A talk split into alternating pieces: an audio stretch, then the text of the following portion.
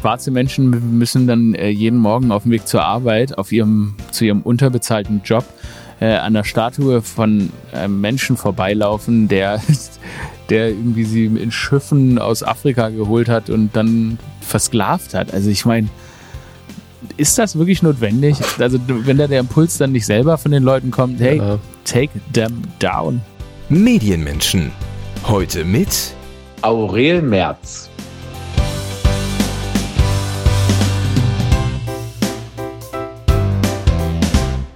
Einen wunderschönen guten Tag und herzlich willkommen zu einer Sonderausgabe von Medienmenschen. Sonderausgabe wegen des allgemeinen Anlasses, der, wie wir direkt am Anfang feststellen werden, leider ein sehr ähm, aktueller, aber nie vergangener ähm, Zustand ist, in dem wir uns befinden und mit dem wir arbeiten müssen. Ähm, einige von euch kommen vielleicht gerade von unserem Geschwister-Podcast Radio Nukular rüber wo wir in diesem Monat eine Folge zu Black Lives Matter veröffentlicht haben, die wir selbst, naja, nur produziert haben sozusagen.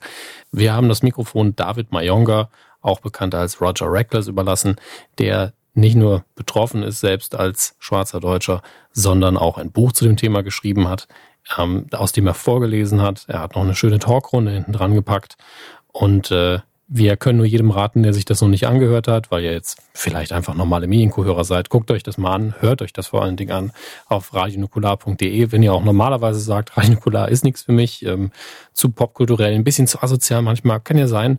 Ähm, ihr hört uns in diesem Podcast fast nicht. Es äh, kommen fast ausschließlich ähm, People of Color zu Wort und das war uns wichtig, jetzt aktuell den Anlass zu nehmen, dass wir da nicht komplett unsere normale popkulturelle Schiene fahren.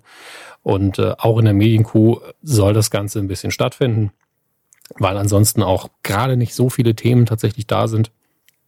Ähm, hat sich das angeboten, das Interview, was ich mit Aurel vor kurzem gemacht habe, jetzt auch als normale Folge hier zu veröffentlichen und landet deswegen in unserem regulären Feed. Ähm, der Unterschied zwischen diesen beiden Produktionen ist ganz eindeutig der, dass hier mein Redeanteil heute bei ca. 50 Prozent liegen wird und ähm, wir darüber auch ähm, relativ unterhaltsam tatsächlich gesprochen haben, ähm, wo es um Aurels Erfahrungen ähm, mit Rassismus in Deutschland im Allgemeinen, aber auch in der Medienbranche geht. Und man darf nicht vergessen, Aurel ist per se einfach ein sehr, sehr guter Interviewgast, ein sehr, sehr witziger Mensch, der genau in dem richtigen Beruf ist, ähm, der als Moderator, Comedian und Unterhalter einfach sehr gute Arbeit leistet, mit dem wir auch sonst interviewt hätten und auch schon haben. Ähm, dazu gibt's dann aber auch später im Interview noch ein paar Sätze. Und ähm, das ist alles äh, anlasstechnisch nicht erfreulich, aber auch, ja, auch darauf gehen wir im Interview ein. Eigentlich muss ich gar nicht viel erzählen heute. Ähm, und äh, ja, ich, ich wünsche euch in Anführungsstrichen viel Spaß. Das Thema ist natürlich kein schönes. Das Interview hingegen ist in meinen Augen und in meinen Ohren sehr schön geworden. Ich will mich da gar nicht selbst loben, ähm, sondern das Interview ist meistens so gut wie der Gast. Die Ausnahme, auch die Ausnahme davon wird in diesem Interview gegen Ende nochmal besprochen. Ähm, deshalb kann ich nur sagen, danke, vielen, vielen Dank, Aurel, dafür, dass du dir die Zeit genommen hast, dafür, dass das so ein angenehmes Gespräch war. Und äh, ich wünsche euch ganz, ganz viel Spaß damit. Ähm, wir lernen hoffentlich alle ein bisschen was dabei. Äh, aber es gibt auch definitiv ein paar Momente hier, wo man herzlich lachen darf heute. Und das ist auch schön. Ähm, ja, hier ist das Interview mit Aurel. Und äh, nochmals, vielen, vielen Dank. Und äh, auf bald. Nächste Woche gibt es wieder eine ganz normale Folge. Herzlich willkommen zu Medienmenschen und herzlich willkommen ähm, Aurel Merz, der hier ist heute zum zweiten Mal als äh, Interviewpartner der Medienkuh, glaube ich. Mindestens zum zweiten Mal, denn vorher wurde er von Herrn Körber interviewt. Dieses Mal bin ich's. Hallo Aurel. Hallo Dominik, freut mich sehr. Oder sieht's ihr euch nicht hier in dem Podcast? Muss ich nicht Herr Hammes sagen? Ist das nicht so? Du musst nicht, Herr Körber muss. Also es ist einfach, ist einfach so ein kleines perverses Spielchen unter euch. Ja, wir kommen dadurch einfach in, die, in den notwendigen Aufzeichnungsmodus. Ich meine, wenn du irgendwann mal die Kuh gehört haben solltest, du musst nicht, du musst auch nicht antworten, ähm, wird dir aufgefallen sein, wir sind eh schon viel zu albern. Und wenn wir uns jetzt duzen würden, dann wäre das wäre es völlig vorbei. Ähm, Bisschen Disziplin. Genau. Ja, aber ich stimmt, ich, ich habe natürlich, ich habe natürlich schon bei der Folge gehört, ich war ja auch schon mal tatsächlich an Bord der Kuh. Stimmt. Und da habe ich mit dem Herrn Körber telefoniert. Stimmt, das ist auch schon ewig her. Ja. Ich glaube, ich glaube, ihr seid auch meine einzigen. Jetzt, du bist jetzt mein zweiter Skype-Kontakt. Also. Hey, ich fand, ich fand heute in der Vorbereitung am schönsten äh, den Satz von wegen, ich weiß nicht, was Discord ist. Und dann habe ich gedacht, okay, dann nehmen wir Skype, ist okay. Wunderschön. Ähm, das erste Interview war übrigens 2017, für alle, die es nachhören wollen, war natürlich passenderweise, und jetzt wow. bitte die, die, die Wortspielmaschinen anwerfen, war Mitte, Mitte März ist das Ganze äh, online gegangen. Ähm, Herr Körber hat sich im Artikel dann auch nicht zurückhalten können mit Wortspielen. Es ist ähm, ein Traum, also als wir noch Herrlich. Artikel geschrieben haben für die paar einzelnen Folgen. Ähm, aber auch das, glaube ich, war eine sehr, sehr schöne Sache. Damals ging es noch irgendwie um, wieso hat er das Kumarama genannt? Was Boomerama war der Name der ah, Sendung. Genau. Krass, drei Jahre ist das her, ist ja unglaublich. Ja. Und äh, ich habe dir vorher schon gesagt, ich habe ja so eine versucht, irgendwas zu überlegen, um ins Gespräch zu kommen. Und ich hab, und zuerst habe ich angefangen, es elegant zu machen, dann ist mir aufgefallen, was das Dumme ist. Deswegen wirst du die Brechung jetzt auch mitkriegen. Nämlich, lieber Aurel, es ist schade, dass wir heute nicht einfach über Dinge reden können, die uns interessieren und Comedy machen und, und ein, bisschen, ein bisschen darüber reden, ähm, weil, ach, wer konnte damit rechnen? Wir haben wieder Rassismus in Deutschland. Er ist auf einmal aufgetaucht und äh, wir, hatten, wir dachten, wir wären damit fertig.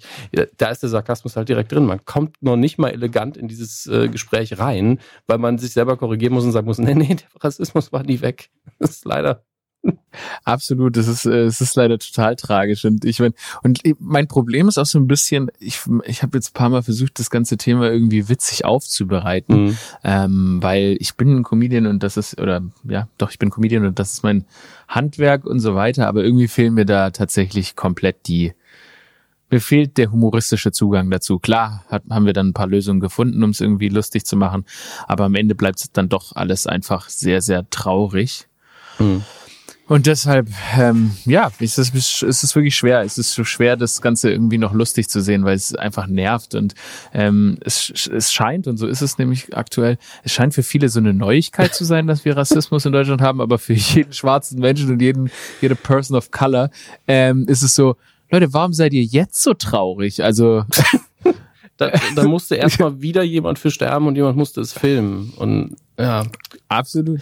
Ich, ich hatte es gerade, ich hatte es gerade auch in einem Artikel geschrieben tatsächlich, dass ich mit vielen weißen Menschen telefoniert habe und immer kam das dieselbe, kam dieselbe Nachricht. Es war immer, ja, alles sehr traurig gerade.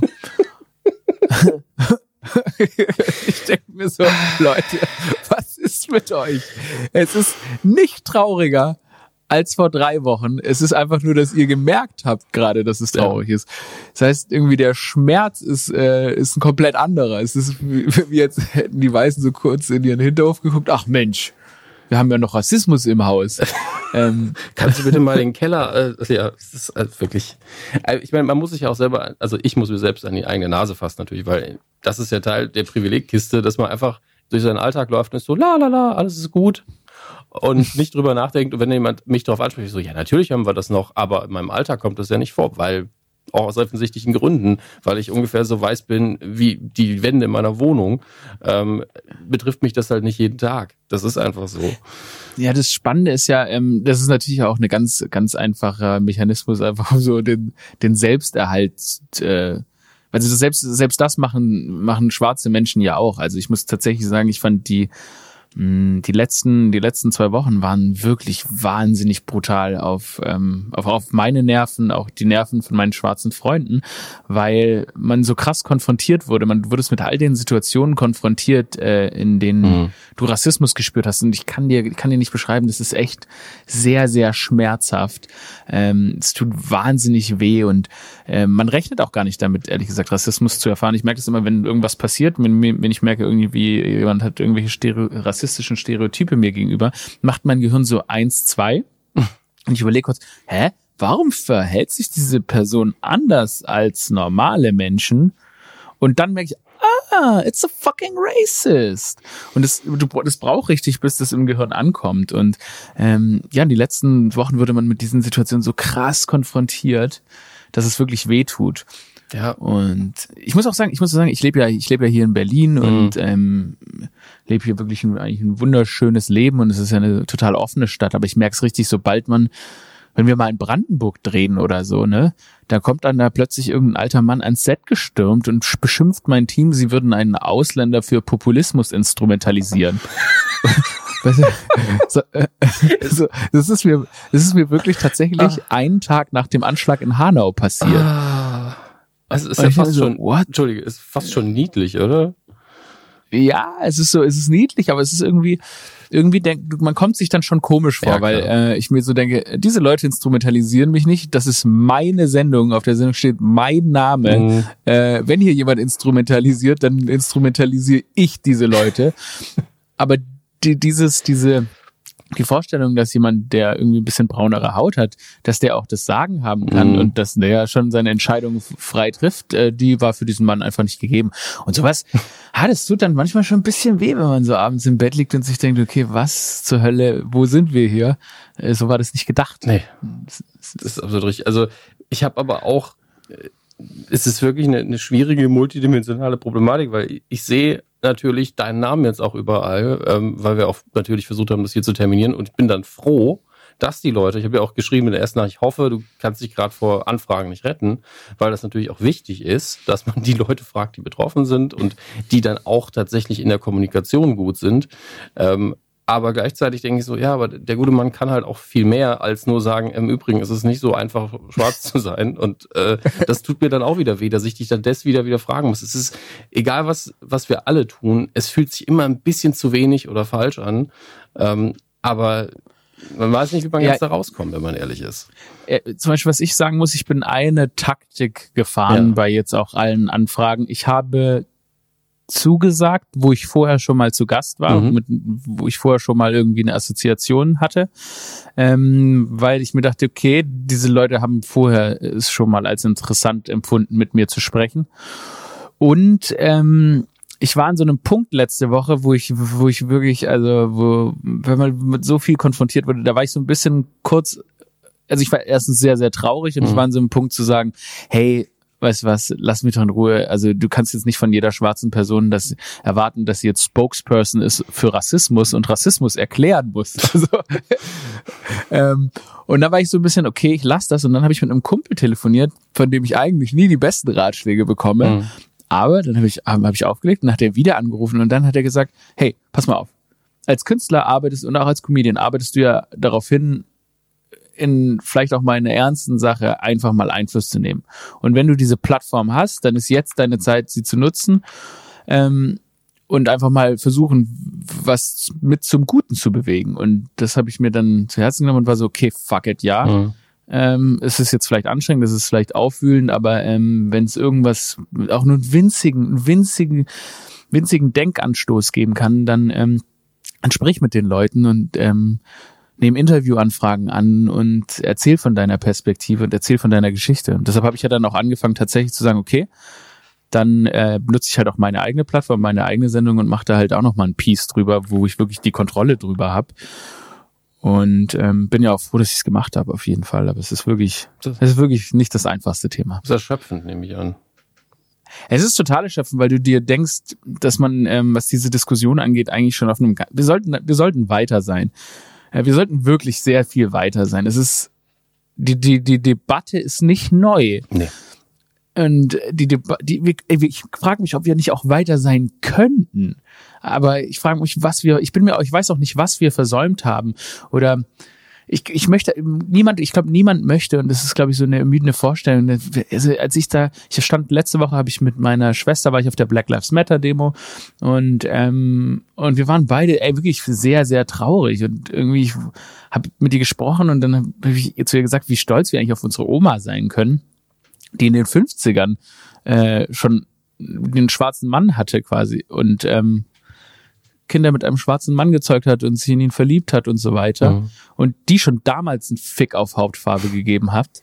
Und äh, wir heute immer noch nicht weiter sind als meine Oma in den 50ern. Ja, es ist schwierig, da wirklich den Finger drauf zu legen, weil es gibt ja nicht, wie beim Wetterbericht, kann man sagen, ja, Rassismus ist heute in Brandenburg relativ hoch. Ja. Also es gibt ja keine ja. Zahlenwerte in dem Sinne oder keine Statistik, der man da wirklich trauen könnte, weil es sind ja die kleinen Dinge im Alltag bis hin zu den wirklichen Katastrophen und die kleinen Dinge sind emotional natürlich auch furchtbar. aber da möchte keiner gegeneinander aufwiegen. Das kommt ja auch noch hinzu. Absolut, absolut. Ist, deshalb reden wir auch davon, dass es ja viel strukturelle Rassismus also wirklich das ja. Problem ist, wo es einfach wirklich eine systematische Benachteiligung der Menschen ist und so weiter. Und ich glaube, ich glaube, dafür ist es auch wichtig, dass wir diese, dass wir diese Diskussion führen. Ähm, dass wir, dass wir, dass wir, dass wir aufarbeiten, was sind die Nachteile? Weil das ist ja ein Hexenkreislauf. Wenn du, mhm. wenn du ausländisch aussehende Menschen gerade in so einer multikulturellen Gesellschaft weiter benachteiligst, dann ist es ja, das ist zieht ja die, das zieht ja die Leute über Generationen runter. Ähm, und es gibt den Leuten über Generationen nicht die gleichen Möglichkeiten. Und ähm, damit schadet sich natürlich eine Gesellschaft auch über, ja, über, ja, über Jahre, über Jahrhunderte. Auf jeden Fall. Ähm, ich, woran ich halt denken musste, ist, ich hatte zum Teil wirklich den Eindruck, dass die, ähm, es ist, ist halt schlimm, dieses Prototyp, der prototypische Rassist, dass die einfach über die letzten 20 Jahre vor allen Dingen still waren, aber ni nichts geändert haben in ihrem Kopf. Ähm, mhm. aber gemerkt haben, sobald ich den Mund aufmache, kriege ich, krieg ich Kontra. Und seit ein paar Jahren habe ich das Gefühl, wenn sie den Mund aufmachen, kommen noch zwei, drei andere aus dem Busch und sagen, ja, hast recht. Ja, das, das Internet hat nicht nur Vorteile. Also es ist ja nicht so, dass wir, dass nur die coolen Leute sich connecten dürfen. Es darf sich leider jeder connecten. Ja. Das ist, das ist, äh, das ist tatsächlich so ein bisschen ein Riesenproblem. Was ich, was ich halt auch noch gemerkt habe, ist, dass die, das ist so, es gibt so ganz unterschiedliche. Ich hatte, ich hatte dieses Bild von Dieter Bohlen gepostet. Hast du das gesehen? Also da, wo er gesagt hat, Meganer sind mega, und dann hat er so einem Schwarzen mal kurz den, äh, den, äh, Sonnenschirm gehalten und gesagt, Meganer gegen Rassismus. Und Meganer ist ja irgendwie sein eigenes Volk, weil alles mega ist. Ich hab's jetzt, Hast du gesehen? Ich habe es jetzt gerade aufgemacht, ja. Okay. Ja, und dann... Äh, so, so, man weiß irgendwie nicht, wo ich anfangen soll, aber mach du mal. Ja, mein Ding war, ich habe dann dieses, ich habe dann dieses äh, Bild gepostet und äh, gesagt, bitte lass es einfach. Also Dieter, lass es einfach. Okay, du hast versucht, aber lass es. Und dann haben die Leute mich gefragt, hä, was ist an diesem Bild falsch? Und dann habe ich erst angefangen, so ein bisschen zu überlegen, okay, wir sind in der ganzen Diskussion noch an einem ganz anderen Punkt. Viele Leute können noch gar nicht nachvollziehen, warum ist dieses Bild überflüssig, warum ist dieses Bild eigentlich, es trägt nichts zur Sache bei die Leute konnten das gar nicht so richtig nachvollziehen und auch wirklich auch viele Leute, die mir irgendwie auch schon länger folgen, haben mich das gefragt.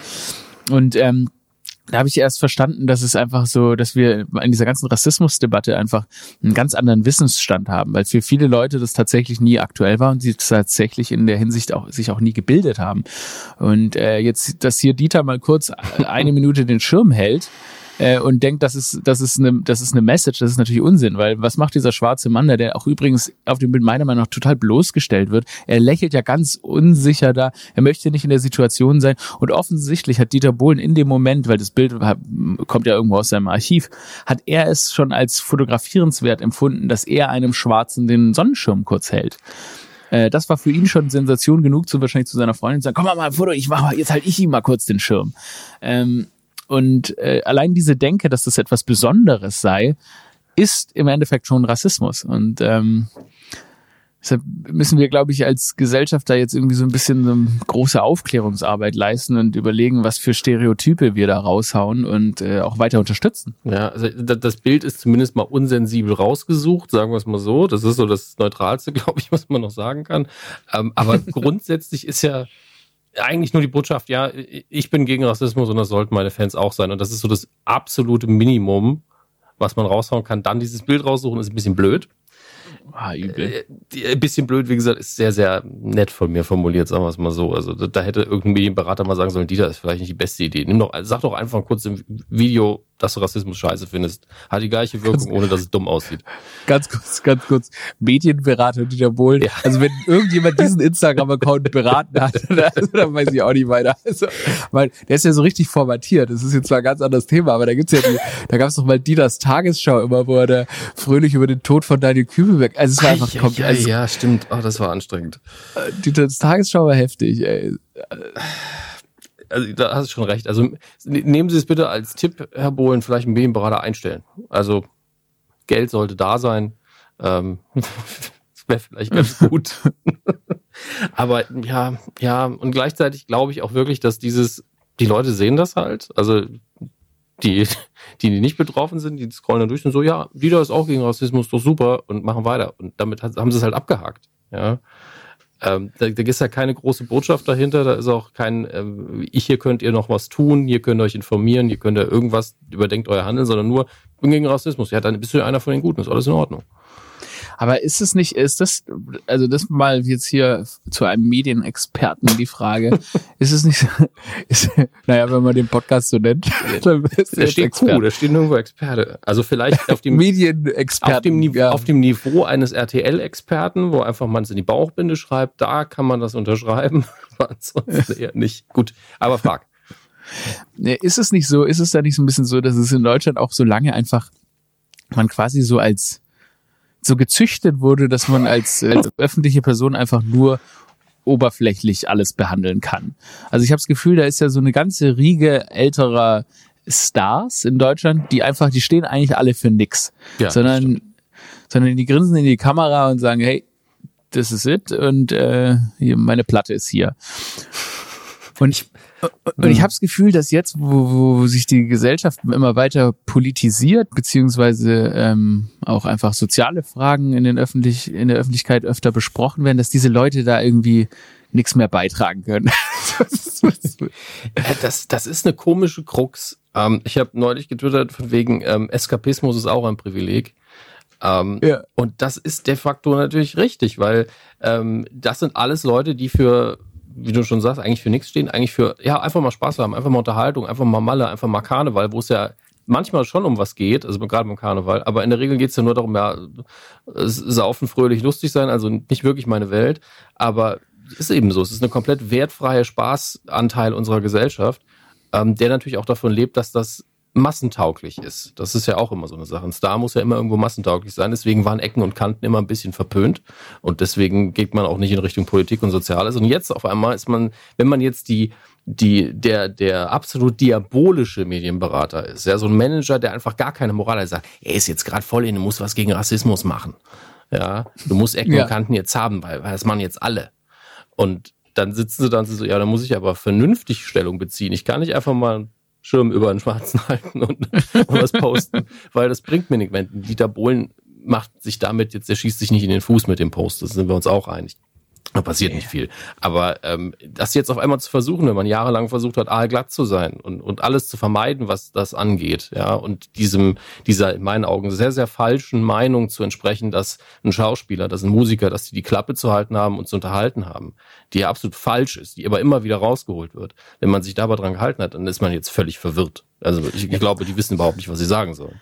Das glaube ich auch. Ich glaube, dass ich glaube, dass die, also ich glaube, dass sie, äh, ich meine, man, ich finde, man ich finde man mehr, also ich fand es zum Beispiel interessant, Oliver Pocher, der hat ja irgendwie dann an, der hat ja dann irgendwie eine Schweigeminute, acht Minuten, sechs oder Schweigeminuten in seiner, hm. in seiner Sendung, was von der Geste her ja eigentlich auch ganz gut ist, der aber natürlich dann auch in dieser ganzen Debatte seine Schiene wieder durchgezogen hat äh, da hat ja irgendwie eine Influencerin, die hat sich dann auch wieder spannend Black Lives Matter auf dem Rücken geschrieben mit äh, ihrem Mann und so weiter. Und das war dann natürlich wieder für Oliver Pocher, der sein erstes Statement zu der Black Lives Matter Debatte ist dann diese Influencer, die in irgendeiner Form auch mit ihren stumpfen Mitteln versucht haben, sich an, mit der Diskussion auseinanderzusetzen, auch wieder so attackiert hat. Also es ist witzig, wie die wie alle ihr also der Sache so ihren Stempel aufdrücken wollen. Ja, äh, wir hatten das auch in der letzten Kuh als Thema ähm, gemacht und wir haben be beide gesagt, ja, das ist eine gute Geste, aber ich habe gemeint, natürlich im Hinterkopf schreit aber irgendjemand gesagt, es ist aber der Pocher, irgendwas komisch. ähm, und das meine ich ja. auch nicht böse, es entwertet die Geste nicht. Und man denkt sich so, ist es reines Kalkül? Macht er es ja. jetzt nur weil? Und die Frage stellt sich einem eben, ja, und ich unterstelle ihm einfach, ich unterstelle Leuten, bis ich was Besseres weiß, erstmal, dass sie es gut meinen. Aber es ist schon hart, das, den Gedanken zuzulassen. Es ist irgendwie so, ich bin von Pocher gewohnt, dass er für die Quote alles macht. Und ja, das ist tatsächlich das Ding, ja. Das, das ist halt das Schwierige, aber gleichzeitig muss ich eben auch jedem Menschen zugestehen, dass er oder sie sich bessert. Das muss ich. Inner auf jeden Fall. Ob das innerhalb von einer Woche passiert, da bin ich mir jetzt nicht so ganz sicher. Mhm. Ähm, Gerade in dieser, in dieser Zeit, in der wir natürlich von Thema zu Thema springen, ähm, von Verschwörungstheorien zu Black Lives Matter und dann wieder zurück zu Influencern, habe ich natürlich da meine Frage, aber grundsätzlich, äh, gerade in so einer sehr, sehr langen Debatte und so einem langen Problem wie diesem, wie Rassismus, ähm, ist natürlich jede Stimme irgendwie was wert. Ähm, Und äh, wenn jemand mit Oliver Pocher zum Beispiel erreicht ja ganz andere Menschen als jetzt, ja, ähm, ja jetzt gerade auch so mein Umfeld oder so weiter. Und ähm, deshalb ist es natürlich dann ist es natürlich super, wenn er da irgendwie aufklärt. Und das war ja auch für mich dieser Impuls da bei dieser Kebekus-Geschichte mitzumachen, mhm. ähm, weil ich, weil das tatsächlich so ist. Also die Leute, die da irgendwie in Duisburg und Gütersloh auf der Couch sitzen, ganz nette Leute vielleicht, aber die haben natürlich von Rassismus noch nie was gehört. Ähm, die wurden nie damit konfrontiert, die haben wahrscheinlich auch tatsächlich vielleicht möglicherweise gar keine äh, schwarzen Menschen in ihrem Umfeld und für die ist es dann natürlich komplett was Neues. Und wenn so eine Sache in die Richtung dann aufklärt und ein bisschen Interesse für die Problematik bei den Leuten weckt, dann ist es natürlich viel wert. Also ich, ich meine, ich habe neulich hat mich jemand angerufen und mir erklärt, dass er also irgendwie also ein bisschen auf die Thematik eingegangen und sein sein Kommentar dazu war, ja, er, er, er kennt ja Rassismus gar nicht, er hat noch nie Rassismus erlebt. Er ist zum Beispiel auch nach, er hat den deutschesten Namen ever und er meinte, ja, er ist zum Beispiel auch nach einem Schwarzen benannt. Das war ein Nachbar seiner Eltern. Der hatte den Namen und ich so, okay, und damit ist für dich die Debatte abgeklärt. Also du kannst. Der, der hieß Michael oder was? Ja, so in der Art, ja. Also wirklich. ja, damit ist für, damit bist du quasi, damit bist du quasi der, der Teil der Community. Du bist schwarz jetzt ab jetzt. Also du bist Spokesperson für Black Lives Matter, weil äh, Ach, du diesen Namen bekommen hast. Damit ist das Problem gelöst. Nochmal danke. Äh, also denke ich mir so, okay, also wenn das dein, äh, er meinte, er hat noch nie Rassismus erlebt und er ist nach einem Schwarzen benannt. Okay, alles klar. Also cool. ersteres vielleicht nicht auf ihn selbst bezogen, aber dann war er für den Rest halt blind. Also irgendwas ist, irgendwas kriegt man immer mit. Und die Sache ist ja die, egal für wie gut wir uns halten, wir sind halt alle irgendwo Rassisten. Wir müssen nur darauf achten, wann wir es sind und dann überlegen, warum habe ich das gerade gedacht? Warum bin ich von irgendwas ausgegangen, vor allen Dingen? Ja, ähm, genau. Und das tut halt weh. Das muss man auch dazu sagen. Ich glaube, die Leute fühlen sich halt zum Teil attackiert. Ich bin doch kein schlechter Mensch. Ähm, hat ja niemand gesagt. Überdenk doch einfach nur mal kurz, wie du zu verschiedenen Schlüssen kommst. Das wäre vielleicht ganz sinnvoll.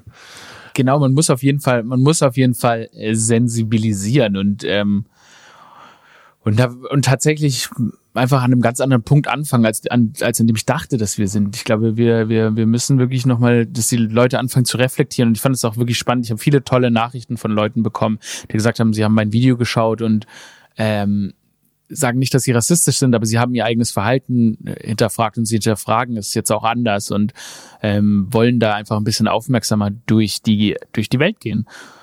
Und es sind ja, es sind ja manchmal Kleinigkeiten, ähm, die da, und, und Sachen, die man so ganz lapidar sagt. Also ich meine, dass man plötzlich hier so einen rassistischen Stereotyp einfach äh, reproduziert, weil man irgendjemand sieht und dann sagt man, ja, das ist wahrscheinlich so und so einer. Also was kann natürlich passieren, mhm. aber man muss es halt hinterfragen. Und ähm, man, man will ja nicht, ich glaube, keiner von, von, kein guter Mensch möchte Teil des Problems sein. Und äh, wenn man auch nur ein kleines bisschen Zündstoff ins Feuer wirft, dann hat man irgendwie schon seinen Beitrag zum Schlechten geleistet. Ja. Also ich, es gibt Dinge, die finde ich sehr komplex und schwer. Die sind dann aber auch oft Dinge, die in meinen Augen gelöst werden können mit, äh, fahren wir mal alles runter und reden aller Ruhe drüber.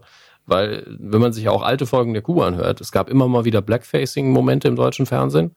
Ähm, ich dachte gerade bei der Kuh, ja, nee, dass, ihr, dass ihr zwei da so blackfaced rumsaß. Hinter Mikrofon. Ja. Ihr seht es gerade nicht, aber ich habe leider ein sehr skandalöses Outfit an. Ähm, ja, nee, aber es gab im Sitzt in der Ku Klux Klan Mütze.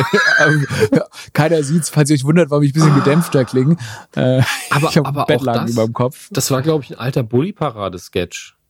Ähm, ja? Wo man den Ku Klux Klan irgendwo gesehen hat. Also es war so eine, eine, schöne, also ästhetisch schön gemachte Kamerafahrt durch so eine Sitzung durch, wie alle am Tisch sitzen in diesem Outfit. Und irgendwie äh, kam, dann äh, was von wegen, äh, wenn man auf der falschen Party ist. Und dann am, am Kopfende hat dann ähm, der Typ die, die Kapuze abgezogen und es war ein Schwarzer drunter, irgendwie Guten Abend gesagt hat, wie die Mainzelmännchen. Und es war einfach ein sehr effektiver Sketch, aber ich weiß bis heute nicht, wie, wie ich dazu stehe.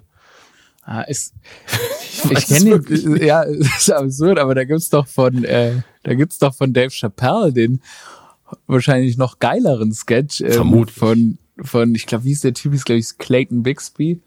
Dave also, Chappelle, der einzige schwarze äh, Ku Klux Klan Member und der ist halt blind und weiß halt nicht, dass er schwarz ist. So ein legendärer von der Chappelle Show damals Sketch. Ja, ja. die Chappelle Show damals war schon gut. Ich habe heute ja auch eher Probleme mit ihm, aber gerade wenn er auch weiße Leute spielt, das hat er sehr, sehr gut gemacht. Aber das fand ich sehr oh, aufklärerisch. Der, der, es gibt den, es gibt den äh, Racial Draft und äh, da draftet, da draften, da draften die Weißen, die Juden, die Asiaten und die Schwarzen und die oh Latinos. Und die draften halt Menschen so. Also zum Beispiel bei mir wäre jetzt auch, draften mich die Weißen, draften mich die Schwarzen. Bei Tiger Woods draften ihn die Asiaten, draften ihn die Schwarzen und so. Ist ein großartiger Sketch. Ähm, bei Drake wäre jetzt heutzutage die Frage, draften ihn die Juden, draften ihn die Schwarzen, draften ihn die Amis, draften ihn die Kanadier. und so. Es ist, äh, da musst du, glaube ich, nochmal ganz kurz draften erklären für die Hörer. Ah, stimmt ja. Stimmt ja. Sorry, Leute. Ähm, äh, draften ist natürlich im, äh, es gibt immer im, in, der, in, in der NFL, in der NBA, also im Basketball oder im Football, äh, werden dann immer von von den College-Spielern, also die Top-College-Spieler, die werden immer in einen Draft quasi geworfen und die verschiedenen Mannschaften, das ist wie wählen in der Schule quasi, dürfen dann, die haben, kriegen dann Picks zugelost in einer Lottery und die dürfen sich dann entscheiden, ob sie welch an welcher wenn sie an der ersten Position draftest, darfst du quasi aus allen Spielern wählen und kannst dir den besten holen. An Position zwei holst du dir dann irgendwie den zweitbesten und so weiter. Das heißt, es ist wie quasi wie wählen. Ähm, wie wählen in der Schule, wo anscheinend ja Jörg Meutens Sohn als letzter beim Fußball gewählt wurde. Tragisch, und, tragisch. Und der Fadi das als Rassismus bezeichnet hat. okay. Ach, das Schlimme ist ja auch, dass es einfach, und das regt mich mit am meisten auf mittlerweile, dass es einfach den Begriff Rasse ja gar nicht gibt. Und das Rassismus sagt man ja eigentlich nur, um die, den negativen Aspekt zu beschreiben. Es gibt einfach biologisch gesehen keine Rassen. Tatsächlich. Also da sind wir erstmal erstmal die dieses ist schon mal ein Missverständnis, sondern im Endeffekt ist es tatsächlich einfach eine Herkunfts- und äh, Hautfarbenfeindlichkeit. Ja, ganz ohne Frage. Also ich hatte auch neulich auf Twitter einen Account, äh, ist mir zugespielt worden von jemand, von einer Frau, die wirklich offen und bekennend rassistisch war.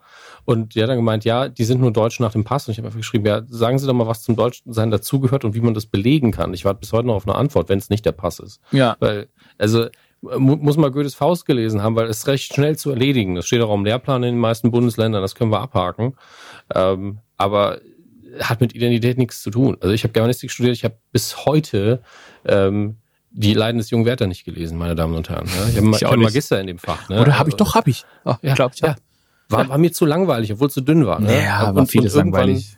Ja, und irgendwann war dann auch der Rebell in mir, nachdem der dritte Professor gesagt hat, das sollte man schon gelesen haben, war ich so, nein, Weißt du was? Ich lese es, wenn ich 50 bin. Jetzt habe ich keinen Bock. Aber ich finde auch immer, ich finde ja auch immer, dass äh, intelligente Rassisten sind ja auch immer so eine ganz spannende Anomalie. Also oh. das sind so die, das sind, das sind, also intelligente Rassisten sind eigentlich das Schlimmste von allem. Ja. Wenn ich mir so denke, du, du bist, ich glaube, und das ist so ein bisschen, das ist ja so ein bisschen, das sind halt dann eher Populisten, weil theoretisch denke ich mir immer, sie ja. müssten eigentlich nachvollziehen können, dass was sie da reden kompletter Scheiß ist. Entweder haben sie es so lange verzapft, bis sie angefangen haben, es selber zu glauben. Und ähm, da ist dann einfach irgendwie eine ja, hat irgendwie einen komischen Schalter im Kopf umgelegt oder sie stehen einfach nur auf den Zuruf. Und ich finde, da, ich ja. nenne jetzt mal keine Namen, aber im deutschen Fernsehen und ähm, auch in der deutschen Politik oder so gibt es viele Leute, von denen ich exakt weiß, dass sie wissen, dass sie kompletten Schwachsinn erzählen, aber sie äh, wissen, dass sie so die Massen bewegen können oder die Massen oder ihre Zielgruppe bewegen können und deshalb auch teilweise für Dinge stehen, an die sie gar nicht glauben dürften bei ihrem eigentlichen Intelligenzlevel. Ja, also ich unterstelle den, ich habe auch jetzt tatsächlich keine Namen parat, du schon, kannst du mir hinterher dann nennen. Ja. Aber ähm, es gibt. Ähm, ich, ich, kann dir einen schreiben. Ich schreib dir ja. einen, schreib dir einfach bei Skype. sehr, sehr gerne. Ich freue mich schon drauf, wie die Reaktion bei mir ausfällt. Aber ich ziehe eine Parallele zwischen diesen Leuten, ähm, Leuten, die mit Esoterik Geld verdienen und so den Fernsehpredigern aus den USA. Die wissen alle, dass sie Scheiße machen. Die wissen alle, dass sie die Leute verarschen und sie kriegen halt Geld dafür und es funktioniert. Das bedeutet ja. natürlich, dass sie ähm, auf jeden Fall am Ende des Tages ähm, da sitzen und sich entweder eben selbst belügen, du gesagt hast, so, ah nee, das stimmt schon, das stimmt schon, sonst würden nicht so viele Leute mir zustimmen. Oder sie sagen, ja, mein Kontostand sagt, das ist eine gute Idee, ja. dass ich das so ja, mache. Ja, auf jeden Fall. Und irgendwann beginnt man die ganze Sache dann zu glauben. Also wie Moneyboy, der eigentlich ein ganz normaler Student war und dann irgendwann, irgendwann war er dieses abgefuckte, diese abgefuckte Kunstfigur. Ist eines Tages nach der zu hohen Dosis Mescalin wahrscheinlich oder irgendeiner anderen crazy Droge aufgewacht und war einfach Moneyboy. Ja, ich glaube, die Theorie hat mittlerweile jeder. Es ist mittlerweile schon so, dass, dass, dass ich fast den Verdacht hege, dass er so intelligent ist, dass er vielleicht das nochmal als Kunstprojekt angelegt hat und eine Doku rausbringt, zehn Jahre später. Aber es, es wirkt so offensichtlich mittlerweile, dass es schon ein bisschen schmerzt. Es wäre natürlich auch dumm, wenn er jetzt wegen seinem Kunstprojekt nur 32 oder so wird. das das wäre sehr dumm. Hat. Das, das wünschen wir ihm nicht. Ähm, also, ja, Moneyboy auch ein Phänomen. Hat, hat nichts mit dem Thema zu tun, aber psychologisch hängt da immer sehr viel zusammen. das ist absolut richtig. Herr Hammes hat mir übrigens auf, äh, auf meine, auf meinen äh, Populisten eigentlich zu intelligent, um das, was er jetzt verzapft, äh, eigentlich zu intelligent zu sein, auf das, was er verzapft, äh, zugestimmt, ne? Also. Ja, ja. Und die Person hat auch schon in der Kuh stattgefunden und da war ich auch schon erbost, sage ich mal. Ja, ich kenne kenn die Person tatsächlich persönlich auch relativ gut. Das ist der einzige Grund, warum ich nicht, ähm, mhm. warum du nicht erwähnst. Warum ja. ich nicht jetzt erwähne. Und ähm, sage ich dann ihm lieber ins Gesicht mal. Ich sag mal, es gibt auch in der professionellen Journalistenkaste, also soweit können wir noch gehen, ähm, sehr, sehr viele Positionen, die in meinen Augen einfach mit Trollen versehen sind. Die einfach sagen, ich habe Spaß dran, die Reaktion zu provozieren, ich habe Erfolg damit, das ist mein Job, geil. Absolut. Was ist da eigentlich passiert? Kokain. Es ist eine meiner Vermutungen, ja, ist Kokain. Ja, es muss Kokain sein. Es muss Kokain sein. Es kann nicht anders sein, ja. Also es ist, es ist erschreckend einfach. Gerade in der professionellen Journalistenlandschaft, wo man, wo ich mir immer so denke, ist, ich, pass auf, ich habe, ist für mich absolut okay, dass man verschiedene äh, verschiedene Ausprägungen äh, von äh, demokratischem Denken in, in seinem Blatt äh, es gibt ein Spektrum, auf dem kann man diskutieren einfach. Genau. Und äh, es muss jetzt nicht jeder links sein, aber, aber es gibt so ein paar Leute, die trollen nur. Und ich glaube, die ja. wollen die Leute nur brennen, äh, die wollen die Welt nur brennen sehen. Und gerade gerade im deutschen Journalismus habe ich gerade, ja, also in den letzten Jahren hat sich da irgendwie was ganz, ganz Komisches entwickelt. Und das geht ein bisschen langsam auf die USA zu, ähm, mhm. wo man merkt, dass es wirklich, wir hetzen nur noch der Schlagzeile nach und wir stehen eigentlich für gar nichts mehr. Wir versuchen auch gar nicht irgendwie, wir versuchen eigentlich nur noch die Troll, äh, das Trollklientel, das wir schon haben, zu bedienen. Und wir wissen halt, dass die so sind. Also die stehen drauf, wenn da einfach eine wahnsinnige Unterstellung steht und deshalb äh, bedienen wir die damit weiter. Und das ist eine sehr, sehr schlechte Entwicklung, bin ich. Ja. Also in vielerlei Hinsicht und das tut mir immer sehr leid, denn ich mag das Land sehr. Ähm, kann man in die USA zeigen und sagen, wollt ihr das wirklich? Also ja. vom Kapitalismusfaktor her. dann geht man, oder einen Schritt zurück. Guckt euch mal England an. Die machen, die tendieren nämlich dazu. Da ist auch schon nicht mehr so schön. Nee. Ähm, auch ein Land, das ich sehr schätze. Und kulturell vor allen Dingen. Und dann ist man so, wenn wir so weitermachen, dann. Und dann ist man immer sehr froh, dass wir in Deutschland irgendwie so ein ganz, ich bin, ich hasse das. Also, wenn ich das mit dem Dominik vor, vor zehn Jahren gesagt hätte, so, eigentlich ist ganz gut mit der großen Koalition, dann hätte ich gedacht, du mal spinnst. Ja. Und jetzt bin ich froh, dass das alles so ausgebremst und gemütlich geworden ist, weil äh, die, die, Kräfte, die gerade radikal sein wollen, mir auch in die falschen Richtungen gehen und äh, es ist alles ganz komisch im Moment. Gebe ich dir, gebe ich dir absolut recht und ich möchte einen Punkt von dir aufgreifen, den du gesagt hast, dass dir die Kultur, Kultur in England äh, gut gefällt. Also teilweise kulturelle Dinge, die die da ja, haben.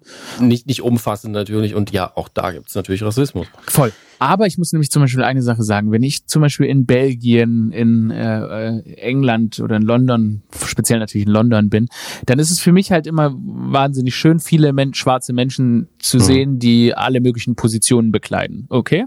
Ja. Und manchmal habe ich das Gefühl, hier in Deutschland, wenn du also ist es das Hauptbild von schwarzen Personen irgendwie Drogendealer im Park und so weiter. Und und, und, aber, und auch, wenn man mal ehrlich ist, medial, das habe ich jetzt auch die letzten Wochen gemerkt, ähm, wenn es um mediale Anfragen geht, dann platzen die Posteingänge von sechs Leuten, okay? Und ich bin einer ja, davon.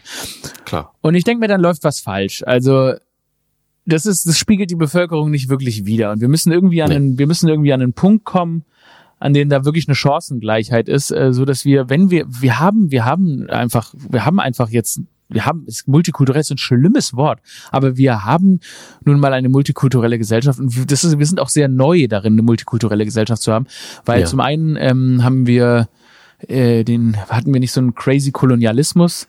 Ähm, hatten wir. aber wir, also wir hatten schon Kolonialismus, man ja, darf das ja, nicht Ja, die Leute dann Ja. Wir schweigen das gern tot und das ist ein ja. Thema, von dem ich viel zu wenig Ahnung habe, wie die meisten in Deutschland. Ähm, Aber ja, ist natürlich nicht so dominant, aber daran sind wir auch ähm, geschichtsmäßig selber Genau. schuld, dass wir nicht drüber reden. Genau, und dann ist das andere natürlich, warum wir nicht, so- warum wir nicht so äh, viele Kulturen in Deutschland äh, haben, schon seit langem, ist halt, weil wir sie auch ausgelöscht haben. Das ist das Tragische an der Sache. Und äh, jetzt, wo sich unser, wo sich unser Land wieder mehr dahin entwickelt, was eigentlich, glaube ich, ganz normal ist in der globalisierten Welt, dass ein äh, Land mehrere, eine höhere Vielfalt bekommt, müssen wir darauf auch reagieren. Und wir müssen ähm, wir müssen dafür bereit sein und wir müssen den Leuten die Chancen geben, weil es bringt uns absolut überhaupt nichts zu sagen, dass wenn du äh, nicht, nicht ein weißer Deutscher bist, äh, musst du doppelt so hart arbeiten oder alles muss doppelt so schwer für dich sein. Das bringt uns nichts. Das bringt uns für die Zukunft nichts. Und das Interessante daran ist, in den USA ist es ja, sieht man mal vom, vom Bible Belt oder so ab, an den Küsten, in den großen Städten, ist es ja so, dass man einen wesentlich höheren Anteil daran hat als jetzt in Deutschland, also ein höherer Anteil von People of Color Ja. in die Bevölkerung stellen. Und da gilt ja auch immer noch dieses Mantra, ein Schwarzer muss einfach doppelt und dreimal so viel machen, damit er so weit kommt. Und was ich daran sehr interessant finde, ist, sobald man, also an den Reaktionen, wenn man wenn man Weiße so behandelt wie Schwarze, dann ist die Reaktion direkt unfassbar. Und ein Schwarzer, der ist dann erstmal sehr ruhig und besonnen und sagt, ja, ich möchte ja auch nicht erschossen werden. Und ich versuche jetzt mal zu vermitteln. Und dieses alte Michelle Obama-Zitat, was ja auch sie nicht erfunden hat, von wegen they go low, we go high, das merkt man dann einfach. Jemand, der in der Position ist als Schwarzer, der sich das erarbeitet hat, reagiert meistens erstmal sehr besonnen und ruhig auf alles. Ja. Wo, ein- wo ein Weißer einfach schon irgendwie mit dem Flammenwerfer loslegen würde. Ja, dann Weil, stehen die du da hast mir meinen Bonbon weggenommen, was? Ähm, und äh, das ist faszinierend für mich. Und da drüben, und hier haben wir ja, wie du schon gesagt hast, einen, einen also, oder ich habe es gesagt, niedrigeren Anteil daran. Aber auch hier, als ich an der Uni war und habe ähm, hab Amerikanistik äh, im Nebenfach gehabt, hat meine, äh, hat eine Dozentin, eine Amerikanerin, hat gesagt, sie lebt jetzt seit ein paar Jahren in Deutschland und sie musste, als ihr, als ihr Sohn irgendwie sechs, sieben war, ist sie mit ihm zur amerikanischen Botschaft gefahren, damit der mal einen Schwarzen sieht. Was wow. falsch klingt, weil es klingt so wie Tourismus. Aber es ging ja darum, es ist für ihn nicht normal. Ich muss eine Normalität hier herstellen, damit das keine Fremden Ja. da drüben sind für ihn. Ja, vor allem Kinder, das ist ja mal übrigens ganz grausam, was, was äh, hier öfter mal passiert. Ich bin mal mit einer äh, schwarzen Freundin geflogen und daneben war halt ein Baby und das Baby hat den ganzen Flug geschrien wie am Spieß, wenn sie sie gesehen hat. Und, dann ist es halt so, wenn du in irgendeinem, irgendeinem, irgendeinem Backnanger Kaff lebst und dein Kind in einem Backnanger Kaff aufwächst, dann sieht es vielleicht wirklich erst in seinem dritten Lebensjahr zum ersten Mal eine schwarze Person. Ja. Und das ist schon, da muss man, deshalb, das meine ich, aber wir müssen, wir müssen als Gesellschaft, und dafür sind halt auch die Medien da, müssen müssen wir so Leute auch repräsentieren und die, die Gesellschaft auch so abbilden, wie sie aussieht. Ich, kann- ich, ich kann mich noch erinnern, da gab es mal eine ganz äh, starke Offensive damals noch von Axel Springer, wo die versucht haben, äh, farbige oder schwarze Journalisten und People of Color ähm, also in ihre in ihre Firmenkultur zu integrieren. Ich weiß nicht, ob davon was übrig geblieben ist. Ich auch nicht, aber man muss dazu sagen, dass auch das Unternehmen sich ge gewandelt hat über die Jahre. Ja. Also wir haben ja eh jetzt nicht die, also ich will nicht für dich sprechen, aber ich habe nicht die höchste Meinung davon, aber ähm, eine höhere, als man vielleicht denken mag, weil ich auch ähm, mindestens eine Person kenne, die da gearbeitet hat. Ähm, aber auch da ist die Entwicklung jetzt in den nächsten Jahren nochmal negativer, als, äh, als man denkt, finde ich persönlich. Absolut. Und, Möchte ich ähm, einfach mal unterschreiben. ja, okay. Äh, was wollte genau was soll ich sagen? Ja, es gibt ja dieses, dieses Gegenargument, was dann immer kommt, was ich hier direkt nennen und, und draufhauen möchte. Nämlich, äh, ja, aber es sind doch nur so und so viel Prozent. Wenn wir das repräsentieren, dann, dann ist ja alles richtig. Und ich sage, ja und nein, weil man damit den Missstand ja nicht aufhebt, weil es ja eine systemische Benachteiligung gibt. Das ist ähnlich wie im Feminismus, wo ich auch lange damit mir gerungen habe, ob eine Frauenquote irgendwie Sinn ergibt. Und dann irgendwann gemerkt habe, ja, wenn man sie nicht einführt, dann dauert es 300 Jahre, bis sich irgendwas merklich ändert. Deswegen, und das sind 50 Prozent der Gesellschaft ungefähr. Ja. Äh, deswegen muss man in Anführungsstrichen über, überrepräsentieren, damit in den Köpfen was passiert. Ähm, und das ist auch völlig legitim. Äh, einfach nur die Zahlen nehmen und, und die rüber zu transportieren, das ist Quatsch. Es ist eine Investition sogar und ähm, Ja. und das Ding ist, ich glaube, also man muss das, ich habe da auch mal ein paar Zahlen gesehen. Es ist tatsächlich, was jetzt schwarze Menschen in den Medien angeht, ist es definitiv keine Überrepräsent, also wir sind die definitiv Nein, nein. überrepräsentiert, sind stark unterrepräsentiert, auch auf die Bevölkerung bezogen. Ich glaube, das war sogar mal besser in den 90ern. Ich kann mir, ja, ja, kann gut sein. Kann gut sein. Also, deshalb, das meine ich, es wird nicht alles, es wird nicht alles besser, leider. Nee, und, und darauf verlässt man sich auch so ein bisschen. Ne? So, ja, wir sind jetzt auf einem guten Weg, müssen wir nichts mehr machen. Ähm, und das ist halt schwierig, weil die anderen, die wirklich aktiv der gegenteiligen Meinung sind, die sind nicht der Meinung, dass man nichts tun muss. Und das haben wir in den letzten Jahren leider gemerkt. Das ist, das ist ein interessanter Ansatz. So habe ich tatsächlich noch gar nicht drüber nachgedacht, dass tatsächlich aktiv was gegen, aktiv ja. was gegen Ausländer getan. Das ist klar, ja. Ja, und die sind, also sie sind einfach politisch sehr, sehr laut. Also äh, ja. die, die rechte Seite ist politisch sehr, sehr laut und es wird einfach wirklich jetzt Zeit, dass ähm, Menschen, die, die, die dagegen sind, jetzt mal wirklich nochmal lauter werden, ja. Und das Ding ist eben, die, die am lautesten, am längsten schreien, die wirken immer, als wären es zehnmal so viele. Ähm, und natürlich gibt's Leute, die einfach beeinflussbarer sind als andere, die in deren Kopf einfach 50 verschiedene Meinungen sind. Und wenn du dann einfach so diese eine Emotion holst, wo mal ein, ein nicht deutsch aussehender, was auch immer das bedeuten soll, äh, vor fünf Jahren den mal komisch angeguckt hat, so ja, irgendwie fand ich die schon immer suspekt. Ja. Das reicht ja manchmal. Ja. Es ist witzig, dass es mit dem, die Leute sind tatsächlich die, die die sind laute. Die, die, die rechte Seite ist sehr, sehr laut. Ich habe, ähm, ich, wir saßen da, ich saß mit meiner Schwester auf der Black Lives Matter Demo und da gab es eine Schweigeminute und da haben wir acht Minuten 46 äh, geschwiegen, Schweigeminuten. Saßen mhm. wir auf dem Boden, haben geschwiegen und hinter uns haben wir so einen riesen Lärm gehört. Wir, man wollte sich halt auf diese Schweigeminute kon konzentrieren. Wir dachten uns so, oh Gott, ey, ich dachte die ganze Zeit, oh je, jetzt werden wir gleich von hinten angegriffen und komplett zusammengeschlagen. Ähm, und er hat wirklich, hat, war wirklich so ein bisschen mulmiges Gefühl gehabt. Klar. Und weil man hat halt irgendwie so Leute, die da Freiheit irgendwie gebrüllt haben und so ein Shit. Und später auf Satellitenbildern oder, oder Drohnenbilder oder was das sind, habe ich dann gesehen, es waren einfach we wenig sehr, sehr laute Menschen, mhm. äh, die dafür, die einem da so ein bisschen äh, schon ein sehr, sehr mulmiges Gefühl gemacht haben. Und hätte ich gewusst, wie wenige das sind, hätte ich da einfach konzentriert gesessen und über den Moment nachgedacht. Aber es, klar, wenn einer laut schreit, das, ist, meine, das sind Kriegstaktiken zum Teil, die da angewandt werden. Also das ist, wenn du laut schreist, kriegen die dann halt Angst. Hast du das, das Video so. gesehen in Halle von diesen 20 Nazis, die da rumgelaufen sind und gebrüllt ja. haben, Black Lives Matter, Black, nein, nee, White, White Lifts Matter, stimmt. White Lifts Matter. Weiße Aufzüge sind wichtig. Ja. Oder sie meinten die Apfelschorle aus dem Hause Coca-Cola, die widerlich schmeckt. Ähm, das ist die schlimmste Apfelsaftschorle, die je gemacht wurde. Wie, ich verstehe gar nicht, was man an Apfelsaftschorle falsch machen kann. Ich, weißt du, ich, ich komme aus, äh, aus, aus dem saarländischen Ort, in dem, das war früher mal, es gab die Marke Merziger früher mal mhm. äh, die, die Saft her hergestellt hat, eine Süßmusterei. Und die hat die beste Apfelsaftschorle der Welt hergestellt. Was meinst du, wie es mir ging, als ich das erste Mal Lift getrunken habe? Ah, was ist, wie heißt die beste Apfelsaftschorle? Ich bin nämlich großer Apfelsaftschorle-Fan. Merziger, aber Merziger. die gibt's glaube ich nicht mehr. Die gibt's Schreib's dir nochmal. Aber vielleicht hat eine andere äh, Firma die, die Marke übernommen und das Rezept, ich weiß es nicht. Ähm, aber das äh, da, damit auch endlich mal äh, hier Origins revealed, also das ist der Ort, an dem ich aufgewachsen bin, Merzig. Ähm, und äh, ja, also als ich erstmal Lift getrunken habe, ich gedacht, okay, ich möchte jetzt sofort äh, die Flasche hier abbrechen und mit der abgebrochenen Flasche zu Coca-Cola rennen. Also, was soll das? Wenn du, das ist eine Beleidigung.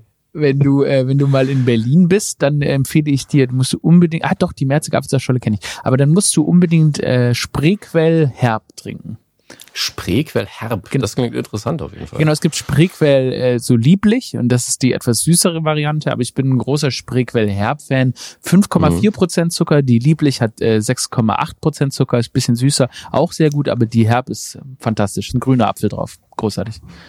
Ich versuche es mir zu merken, ansonsten ähm, müssen wir gucken, dass wir das zusammen einfach mal machen. Gerne, auf jeden Fall. Auf jeden Fall ja, Apfelsaftschorle ist, äh, ich, ich, ich bin, ich glaube, wenn nie aufhören, Apfelsaftschorle zu trinken. ist eigentlich so ein Kindergetränk, aber.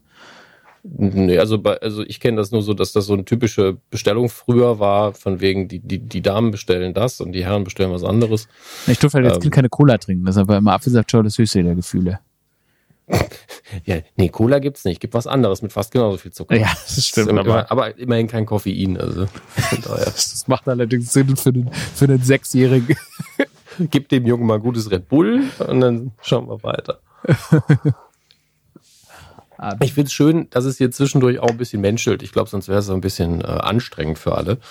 Ähm, aber wir sitzen halt ja auch gerade einfach bequem in unseren Büros rum und sind nicht auf der Straße und müssen irgendwie ähm, das ausdemonstrieren, sondern wir können uns einfach darüber unterhalten, was ich was eigentlich unser Ziel sein sollte. Ja, ähm, dass wir nicht demonstrieren müssen, aber wir müssen es aktuell. Wobei ich diese, die, also dieses, ja, dieses Bild der Demonstration, er, also erstmal wurde ja viel kritisiert, die Leute, dass sie alle keine Masken an hatten und so. Ehrlich gesagt, hatten, ja, ist schwierig. hatten die Leute Masken an. Also mhm. äh, ich hatte das Gefühl, ich habe kaum eine Person ohne Maske gesehen.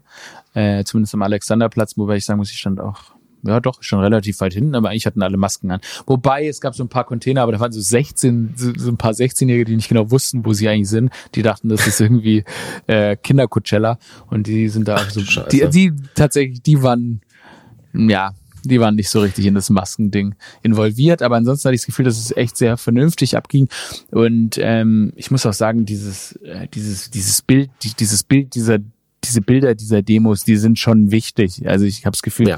die sind für die ganze Welt wichtig, die sind für Deutschland wichtig. Ähm, und wenn man dann auch mal auf so einer Demo steht, dann merkt man auch einfach, wie viele Leute auch tatsächlich betroffen sind. Also wie viele schwarze Menschen dann auf so einer Demo da stehen, das ist schon, äh, das ist schon schön und wie traurig, also zu, zu, sehen, wie traurig alle sind und wie sie weinen und Anteil nehmen und ihre gemeinsam da ihre ähm, vielleicht auch Traumata verarbeiten äh, das ist schon ein, ein, besonderer Moment gewesen, diese Demo. Und ähm, ich denke, dass das, also ich meine, ich glaube, ich glaube wirklich einfach, dass diese Bilder in, für diese Zeit jetzt einfach wahnsinnig viel wert sind. Es ist sehr, sehr wichtig. Ähm, ich bin ja auch eine extrem linke Socke tatsächlich, aber ich bin gleichzeitig so ein, so ein friedliebender Mensch. Deswegen, wenn ich, wenn ich die Bilder sehe von, ähm, wir, wir werfen jetzt die Statuen von Sklaventreibern in den Fluss, bin ich so, ja, ihr habt absolut recht. Und wenn dann die Leute kommen, die sagen, ja, das ist aber Geschichte und so, ja, dann hätten, hättet ihr es vielleicht vor 50 Jahren in ein Museum stellen müssen mit dem entsprechenden Kontext drumherum, wo dann dabei steht, dass das vielleicht nicht die beste Person auf Erden war.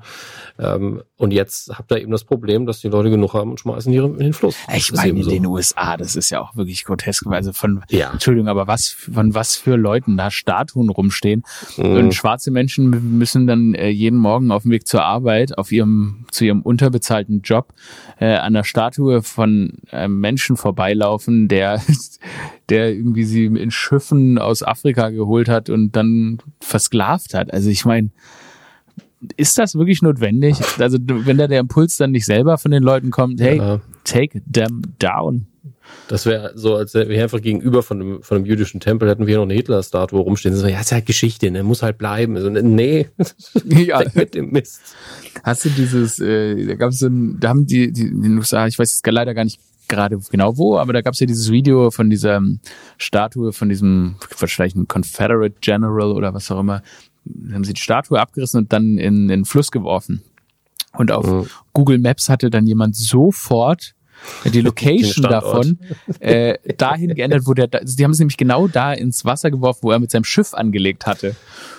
Und, und genau da haben sie dann den Startort, äh, Standort der Statue auf Google Maps verändert. Das fand ich, fand ich sehr schön.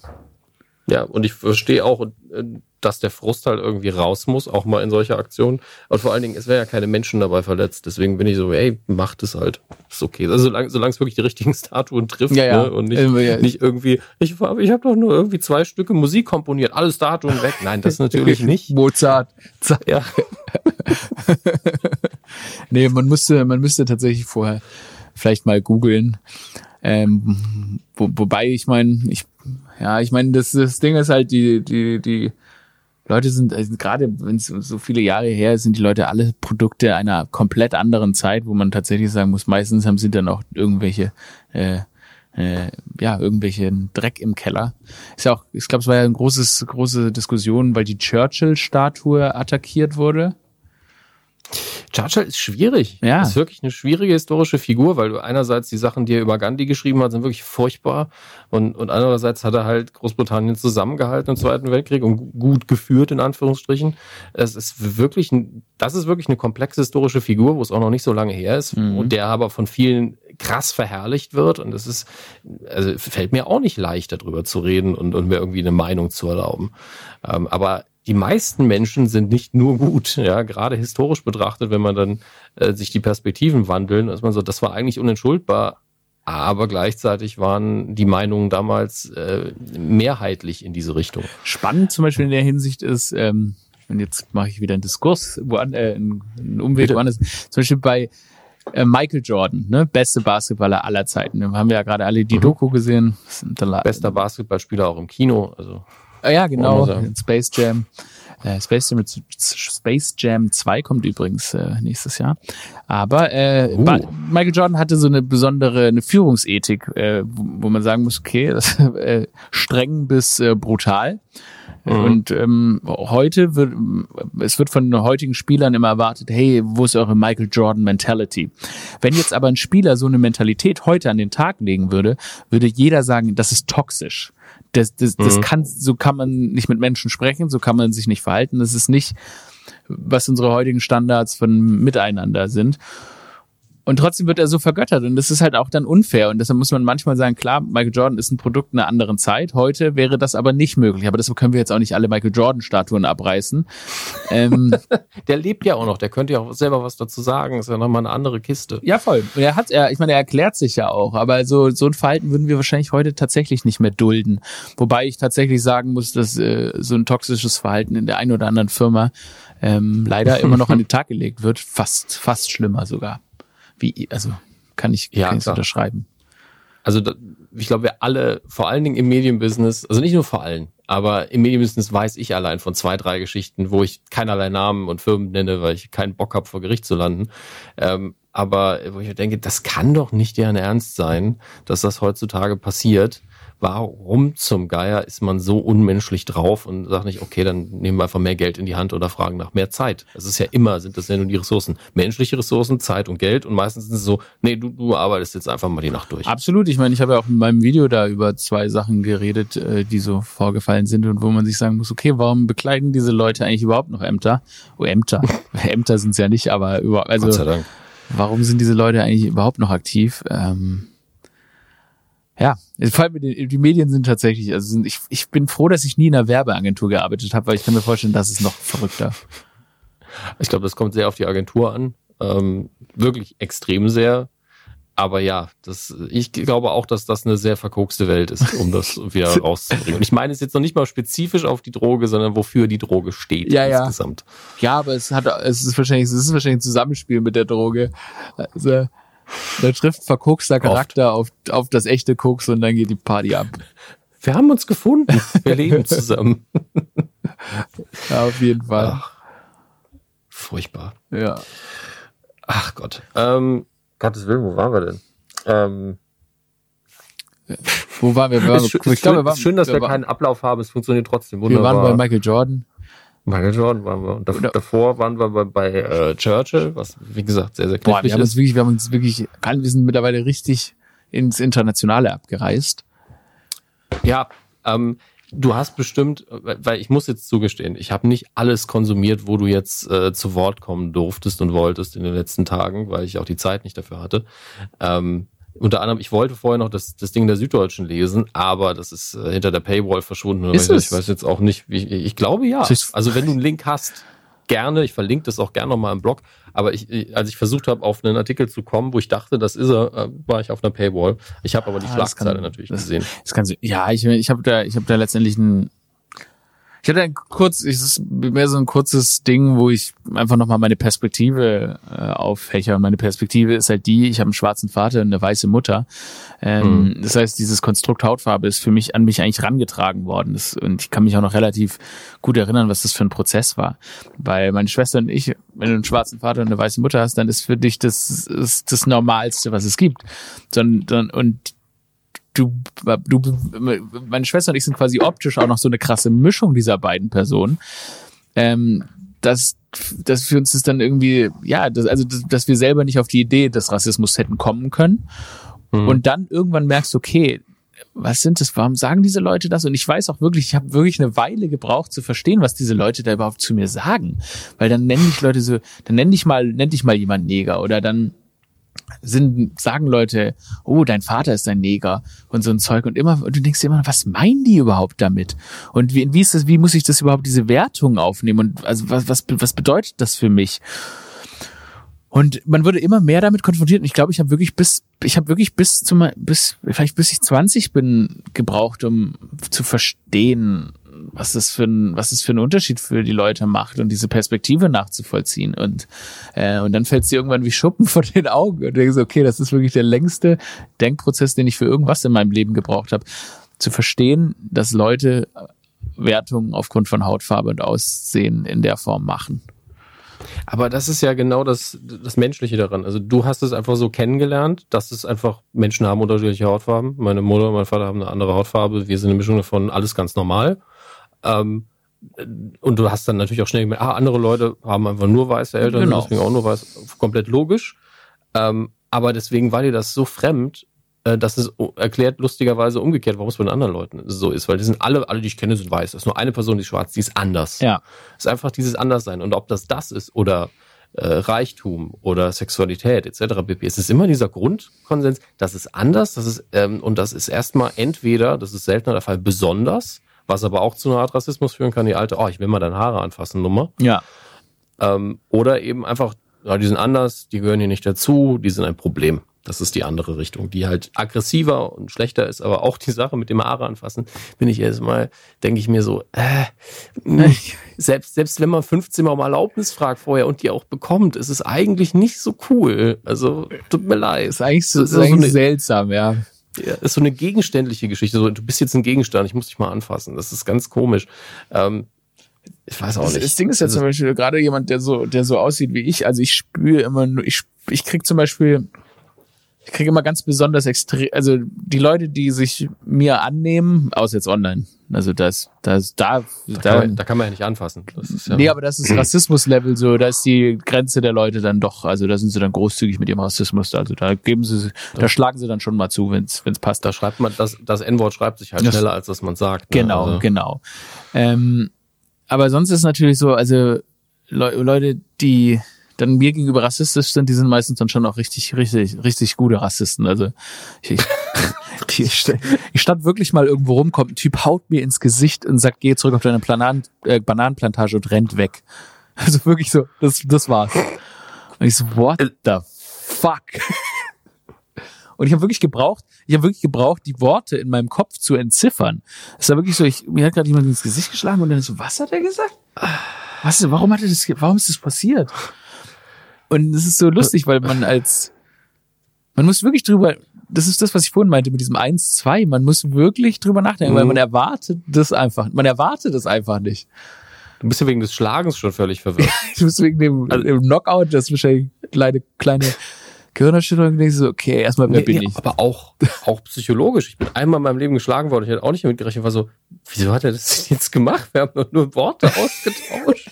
Was, warum müssen wir jetzt brutal werden? Was ist denn los ja. hier? Und in deinem Fall dann noch der dumme rassistische Spruch, aber dann wegrennen ist für mich einfach so die Krönung. Komplett absurd, ey. Komplett absurd. Also, haut mir zu sich und rennt los. Okay, alles klar. Ich, also, ich, ich hätte mich übrigens auch nicht wehren können. Also, ich, der Schlag hat hat äh, sein Übriges getan. Also habe ich noch mal Glück gehabt. Also ich meine, es gibt und ich mein, mein zum Beispiel mein Vater wurde mal von tatsächlich von äh, in Stuttgart stationierten US-Amerikanern fast totgeschlagen. Also, mhm. Also die haben auf ihn eingetreten, die haben ihn vor vor einen Club gelockt und dann haben sie äh, ewig lange auf ihn eingetreten. Also es gibt äh, es gibt wirklich absurd, also nicht schreckliche, einfach schreckliche ähm, schreckliche Auswirkungen aber auch wirklich nur aufgrund dieser einen Sache. Ja, aufgrund dieser das ist das, was ich halt, was, muss man sich als Gruppe zusammenrotten und einfach sagen, wir prügeln jetzt drauf und hauen unseren ganzen Hass durch diesen Kanal des Rassismus raus oder was ist das? Das verstehe ich einfach überhaupt nicht mehr. Ich finde äh, find Leute, die einfach äh, komplett gegen, ähm, gegen Immigranten sind und politisch engagiert sind, ja auch falsch. Aber die versuchen ja manchmal zumindest auch zu sagen, ey, ich will einfach nur, dass wir, dass keine Leute mehr hierher kommen, die dann politisch aktiv werden, weil es ihre falsche Überzeugung ist okay. Aber dann einfach zu sagen, ich habe so viel Hass in mir, dass der dadurch jetzt raus muss.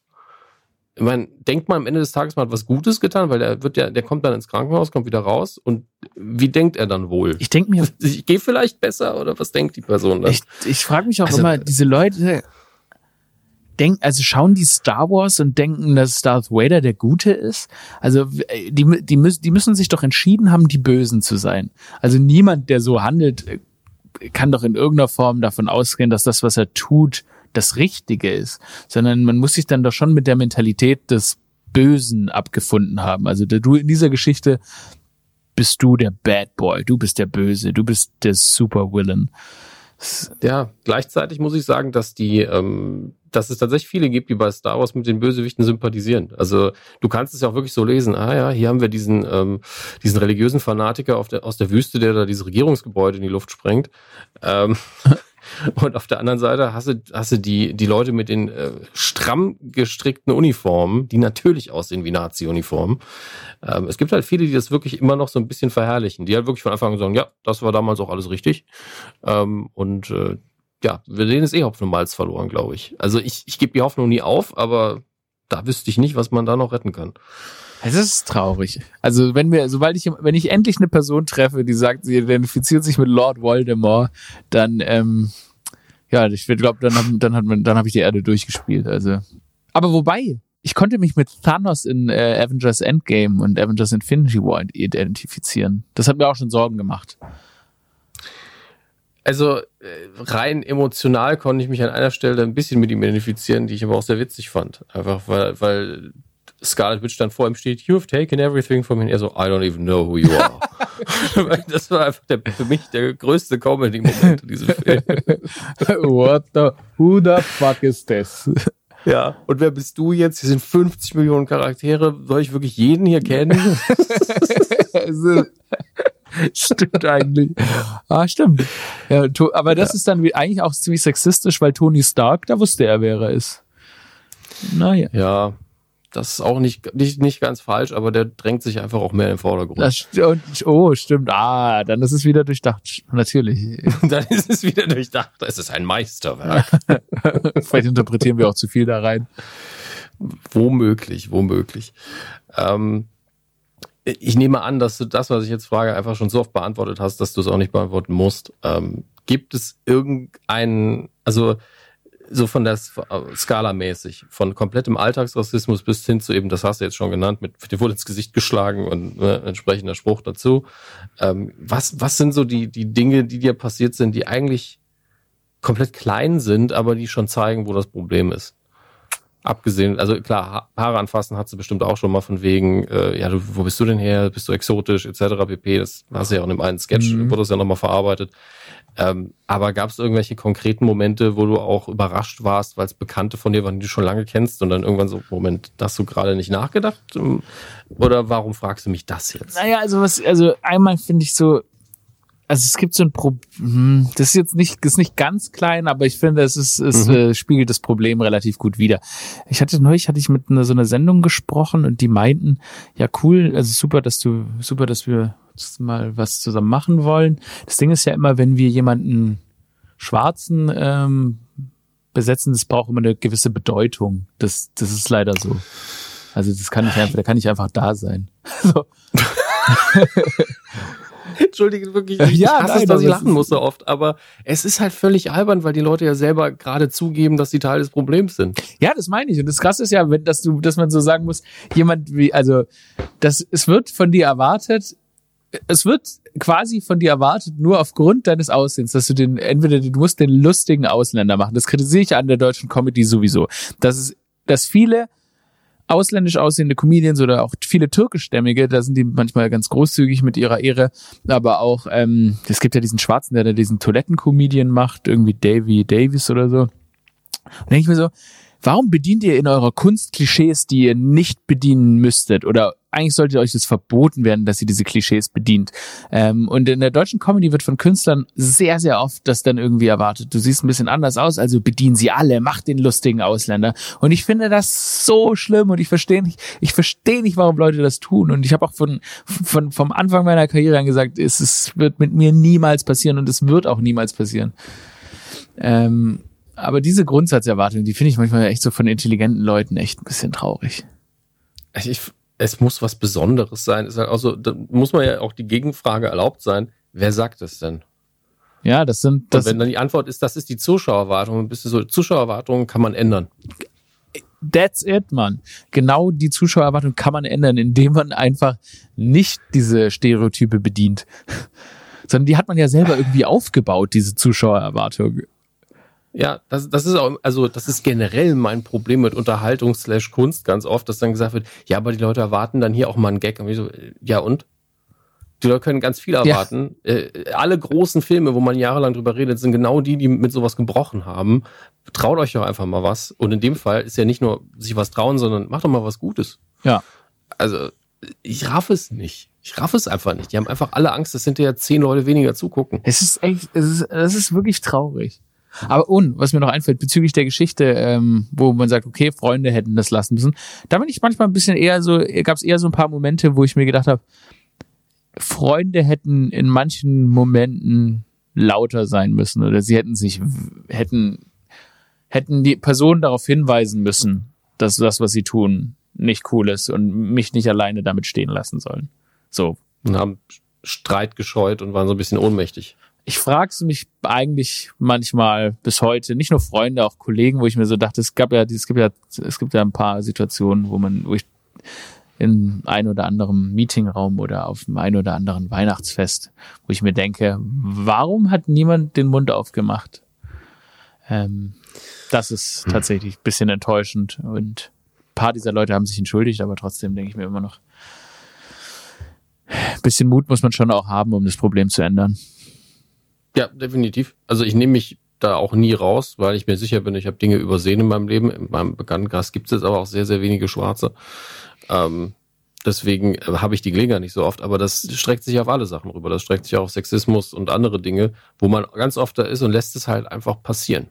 Ja. Weil man im Kopf auch so eine, ich glaube, eine instinktive, ähm, es ist ja diese Fight-or-Flight-Reaktion und dann stellt man sich einfach ein bisschen tot und ist so, äh, ja, also was ist schon das Schlimmste, was passieren kann? Und man denkt gar nicht bewusst drüber nach wahrscheinlich und macht sich halt klein. Macht sich klein, man lässt es so über sich ergehen und die anderen Leute schauen so zu. Und ich glaube, das ist per se auch gar nicht, das ist jetzt nicht kein, kein Todesurteil oder so, weil ich glaube, manchmal braucht man auch ein bisschen, um zu reflektieren, Situationen.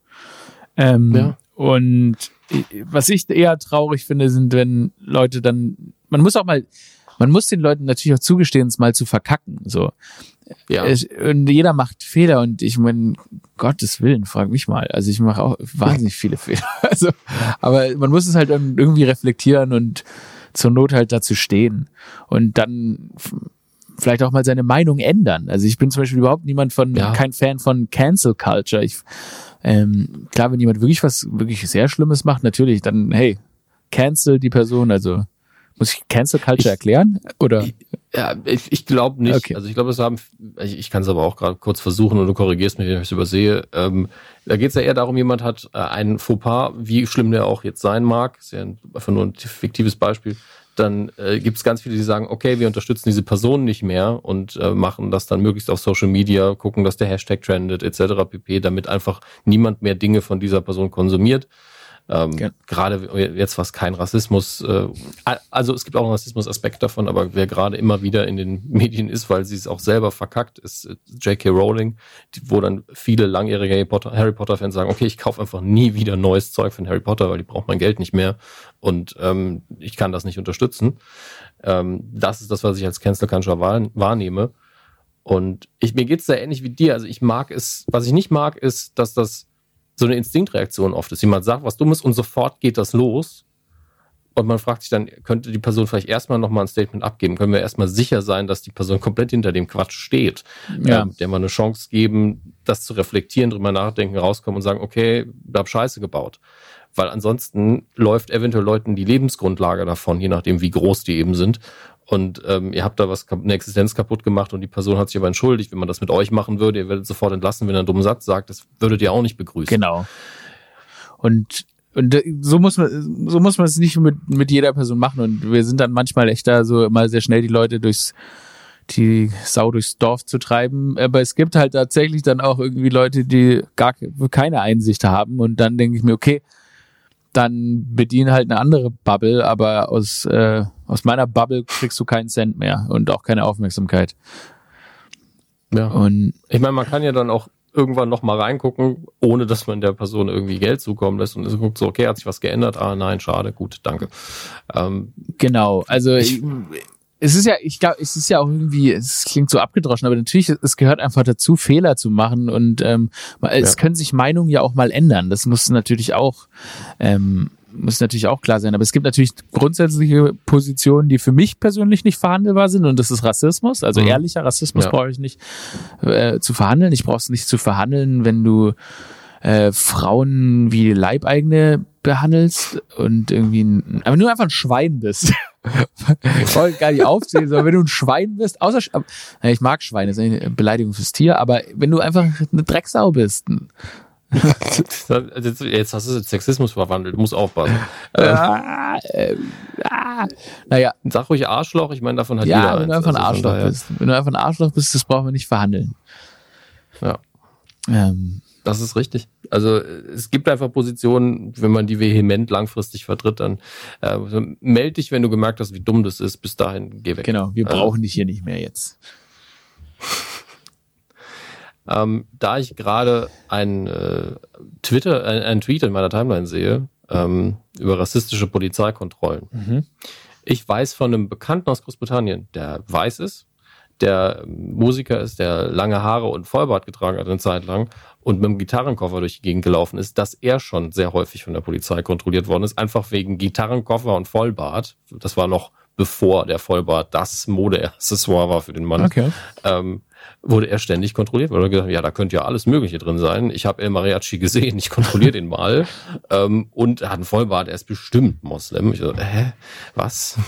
ähm, also das an sich war ja schon Racial Profiling, was ich ja aus Polizistenperspektive manchmal sogar nachvollziehen kann, aber das ändert nichts daran, dass es Rassismus ist.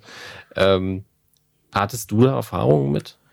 Ich habe immer, ich habe so ein, hm, ich habe so ein gewisses Glück in der Hinsicht, dass ich habe manchmal ist, muss man sagen, mich zu kontrollieren ist, also am Flughafen ja, aber mich zu kontrollieren so auf der Straße ist meistens ein bisschen sinnlos, weil die Leute sich denken, okay, den Rassismus riskiere ich jetzt nicht. Also, weil das ist, der, der, der, sieht- der sieht so freundlich, lightskin aus und harmlos. Ähm, den kontrolliere ich jetzt mal nicht, weil das, der würde mir auf jeden Fall Rassismus unterstellen, aber es lohnt sich nicht. Also ich habe immer das Gefühl, die Leute schlagen dann richtig einfach immer bei ähm, ja bei dunkleren Menschen noch eher zu. Also was Polizistenkontrollen angeht, bin ich eigentlich sehr verwöhnt. Glücklicherweise. Okay. Mein Vater hat die Taktik, der wesentlich öfter kontrolliert wird, aber auch natürlich eine Stufe dunkler. Äh, der spricht dann einfach Schwäbisch. Und, und das funktioniert immer ganz gut eigentlich. Und das ist natürlich auch noch eine, ein, ein Vorteil, den, den ich natürlich habe. Ich kann natürlich auch einfach in feinsten Schwäbisch antworten und dann, na, da weiß er schon Bescheid, gell? Der, der, der kommt aus irgendeinem schwäbischen Kaff. Aber das, das ist tatsächlich, Dialekte sind, sind wirklich eine Zusatzkompetenz.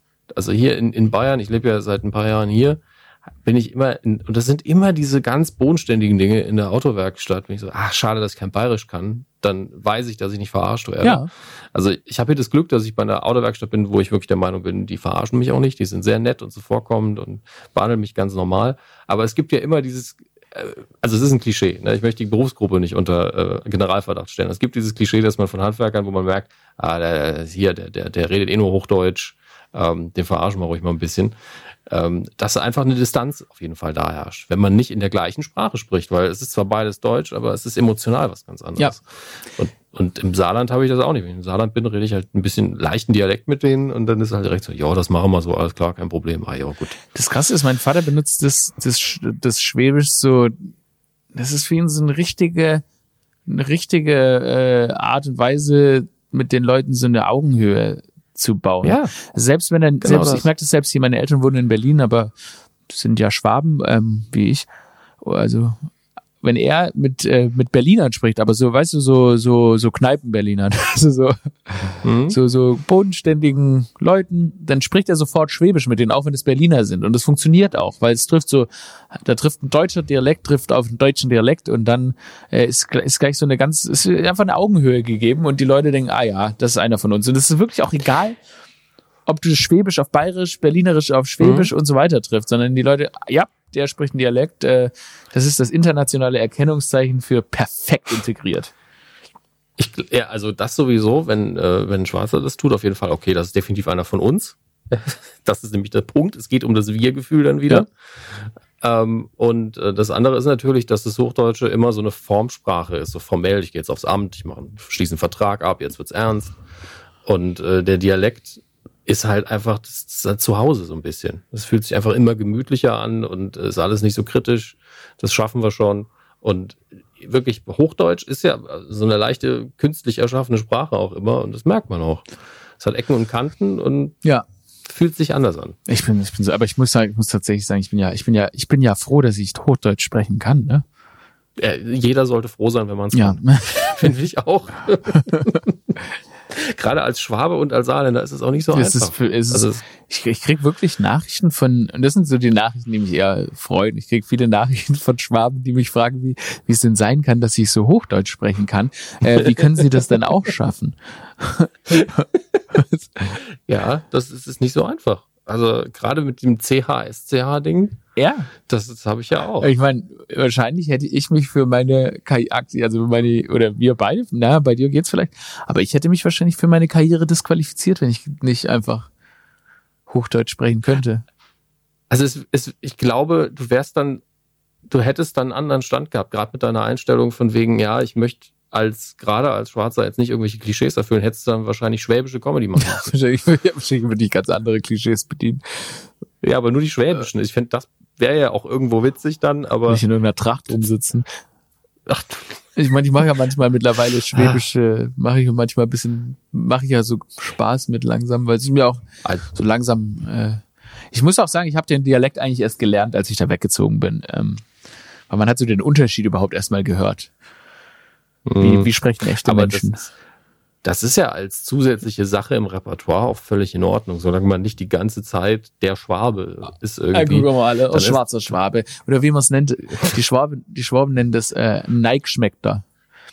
Also wenn, wenn du offensichtlich von außen kommst, also wir galten immer als Neigschmeckter, weil wir offensichtlich von außen optisch kamen und dann aber in aber Schwäbisch sprechen könnten, dann sind wir Neigschmeckt.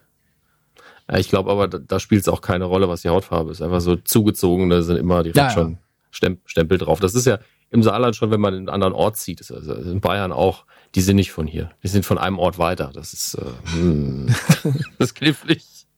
Es, es, es beginnt im ganz Kleinen. Ja, ich meine, das ist definitiv kein Rassismus und vielleicht ist die Wurzel ähnlich, aber das ist auch meistens unkritisch. Oh, glaub mir, irgendwo, Also, irgendwo schreit gerade ein Dude, dass das schon Rassismus sei.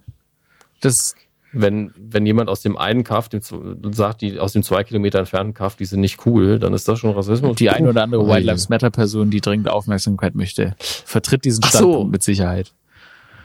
Hm. Ja. Gut. Von mir aus. So, Also ich bin anderer Meinung. Punkt. Ich schließe mich deiner Meinung an. Ach Gott. So. Wie, wie lange habe ich dich denn noch? Ich glaube, also, wir, könnten noch gerne so, ja, so 10, 15 Minuten hätte ich vielleicht noch. Wenn du was hast, überlasse ich die komplett dir. Ja. Ich, ich, ich wie gesagt, ich habe mich so diese Woche ein bisschen zusammengerottet, diese Gespr nochmal Gespräche über Rassismus zu führen und äh, ich, klar, ich m- m- will nochmal irgendwie, ich finde so, es, man muss eindringlich nochmal an die Leute appellieren, dass es nicht die Aufgabe sein kann, ähm, von allen schwarzen Menschen zu erwarten, dass sie jetzt den Rassismus erklären, weil es ist wirklich aufwühlend, es gibt viel Literatur, es gibt's nicht erst seit gestern. Und es wäre einfach wirklich, ich glaube, der eindringlichste Appell, den man so an die Leute richten kann, ist wirklich nur sich zu lesen, sich zu informieren, ähm, überlegen, was da vielleicht auch äh, historisch schiefgegangen ist und ähm, dann das Gespräch vielleicht auf einem anderen Level äh, weiterführen zu können, weil es ist wirklich für viele schwarze Menschen, die darunter leiden, sehr mühsam, nochmal ganz von vorne bei der Mhm. Debatte anzufangen. Ähm, und äh, ich glaube, die Möglichkeiten, sich darüber zu informieren, sind auch so schon gegeben. Und Absolut. Und- Und Tschu- Entschuldige, das ist jetzt der Punkt, wo ich einfach sage, du hattest ja auch bezüglich der äh, Schlagzeile in der Süddeutschen, wo du auf dem Cover bist, gesagt, das nächste Mal, wenn ich da irgendwo auf dem Cover bin, möchte ich nicht, dass irgendwo meine Hautfarbe erwähnt wird, sondern wegen meines Berufes einfach auf dem Cover kommen. Deswegen, es. ja, du hast absolut recht. Das ist ja auch absolut richtig und wichtig. Deswegen, was machst du gerade? Aber was mache ich gerade? Ich mache tatsächlich extrem viel Zeug, worüber ich natürlich auch sehr, sehr glücklich bin. Ähm, was dauerhaft läuft, ist meine Show Aurel, Aurel Original äh, für Funk. Äh, Das, die könnt ihr auf Instagram sehen. Ähm, dann äh, drehe ich ähm, ich weiß gar nicht, darf ich das sagen? Ja, egal. Ich, ich drehe ich dreh das äh, für, für Neo eine neue Show. Ich sag's einfach, ist mir mhm. egal. Wahrscheinlich darf ich es nicht sagen, ist egal. Egal. Er hört hier eh keiner. Hört eh mhm. keiner, genau. Ähm, dann, ja, was mache ich? ich mach, dann mache ich, habe ich, mach ich noch ein bisschen Werbe, Werbung irgendwo. Also ich mache gerade tatsächlich wahnsinnig viel. Eigentlich mache ich ja noch ziemlich viel Stand-up, was ja gerade ein bisschen wegfällt, was aber gerade bei meinem aktuellen Arbeitspensum okay ist, weil ich da sowieso sehr beschäftigt mit bin. Ähm, aber sobald es dann irgendwann mal wieder, ich werde, glaube ich, dieses Jahr wirklich nicht mehr ausgiebig Stand-up machen, weil ich glaube, es, es muss jetzt nicht sein und äh, wenn die Sache da in der Hinsicht ein bisschen sicherer ist, dann äh, unterstütze ich das wieder, dass Menschen live in großen Mengen zusammenkommen. Aber ich glaube, ich, für mich ist es okay, da mal ein Jahr, äh, ein halbes Jahr auszusetzen und ja, es gibt noch ein paar viele spannende Projekte in der Pipeline, aber woran ich immer arbeite und gerade auch wirklich Riesenspaß habe, ist dieses Aurel-Projekt für Funk. Also kommt da gerne vorbei. Kann ich nur befehlen. Ich muss dazu sagen, ich komme einfach mit dem Medium, das ist, das ist Instagram weiterhin, ne? Ja, das Ding ist, wir hatten tatsächlich überlegt, die Plattform zu wechseln. Ähm, und haben jetzt aber so ein bisschen die Entscheidung getroffen, okay, lass uns diese Plattform mal knacken. Also, weil das ist gar nicht so einfach. Instagram funktioniert, was Videocontent angeht, ein bisschen sperrig und die aber entwickeln da selber noch weiter. Und äh, jetzt haben wir uns halt vorgenommen, wenn wir, wenn wir, wenn wir dieses Medium für ähm, Videocontent knacken würden, dann wäre das doch eine schöne Leistung und deshalb äh, investieren wir da jetzt nochmal ordentlich Kraft rein und ähm, aufs Ergebnis darf gespannt sein, aber ich habe das Gefühl, wir sind auf einem sehr guten Weg und das läuft jetzt eigentlich auch recht gut. Das freut mich. Ich wollte damit auch nur sagen, ich, ich fühle mich manchmal auch einfach zu alt mittlerweile, weil als ich erfahren habe, wie gute Abrufzahlen zum Teil Dinge auf Snapchat oder Instagram haben, die man früher einfach entweder im Fernsehen gezeigt hätte oder mindestens im YouTube-Kanal gegeben ja. hätte, die auch hochkant produziert werden, was mich immer noch fertig macht, ähm, war ich schon erstaunt. Also man ist ja immer ich gerade als Podcast, da muss ich ja sagen, wenn es die Leute erreicht, dann ist es auch legitim. Wir, uns wurde damals ja immer vorgeworfen, das dauert alles viel zu lange und das ist nicht kurz und knackig. Und jetzt ist, sind wir in der vierten, fünften Podcast-Welle und es gibt gefühlt nichts, worüber Leute mehr reden, als es gibt zu viele ja. davon. Ähm, haben die Leute endlich gerafft, dass das ein Medium ist, das den Leuten gut gefällt. Und dass ich dann keinen Zugang finde zum Medium Instagram als Videoplattform, ist eher mein Problem als alles andere, das weiß ich. Deswegen äh, drücke ich hier die Daumen, weil den Content finde ich gut. Ich komme nur nicht mit dem Medium Ja, das klar. ist absolut nachvollziehbar. Aber stimmt ja, Podcast, ja, Podcast, ich habe ja auch einen Podcast auf FIO ähm, mit Kat Kaufmann.